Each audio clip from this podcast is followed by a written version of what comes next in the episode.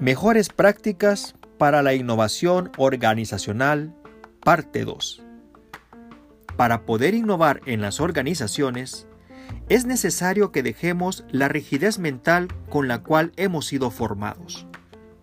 Cuando somos niños, somos altamente flexibles, pero en la medida en que vamos creciendo y nos vamos involucrando en los sistemas formales de educación, nos volvemos rígidos mentalmente hablando.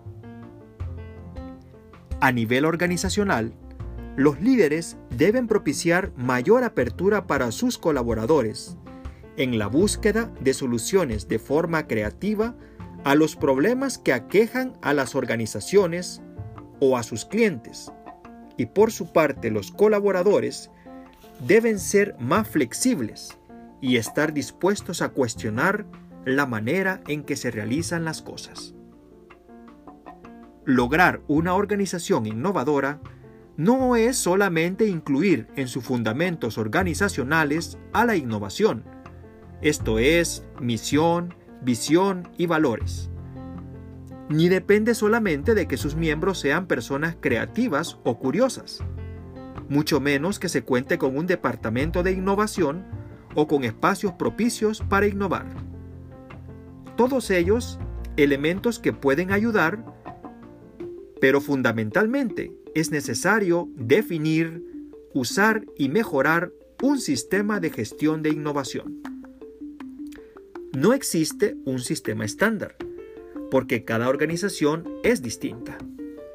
Sin embargo, existen lineamientos que podemos seguir si deseamos innovar formalmente. Alcanzar una organización creativa e innovadora no es tarea fácil, ni algo que se logra en un abrir y cerrar de ojos requiere compromiso y esfuerzo de todos los miembros de una organización. Pero como bien dicen, todo lo bueno cuesta. El escritor Frank Ponti, en su libro La empresa creativa, nos sugiere 10 pasos que debe seguir un CEO o gerente general para lograr una organización innovadora. En el siguiente bloque escucharemos cuáles son esos 10 pasos.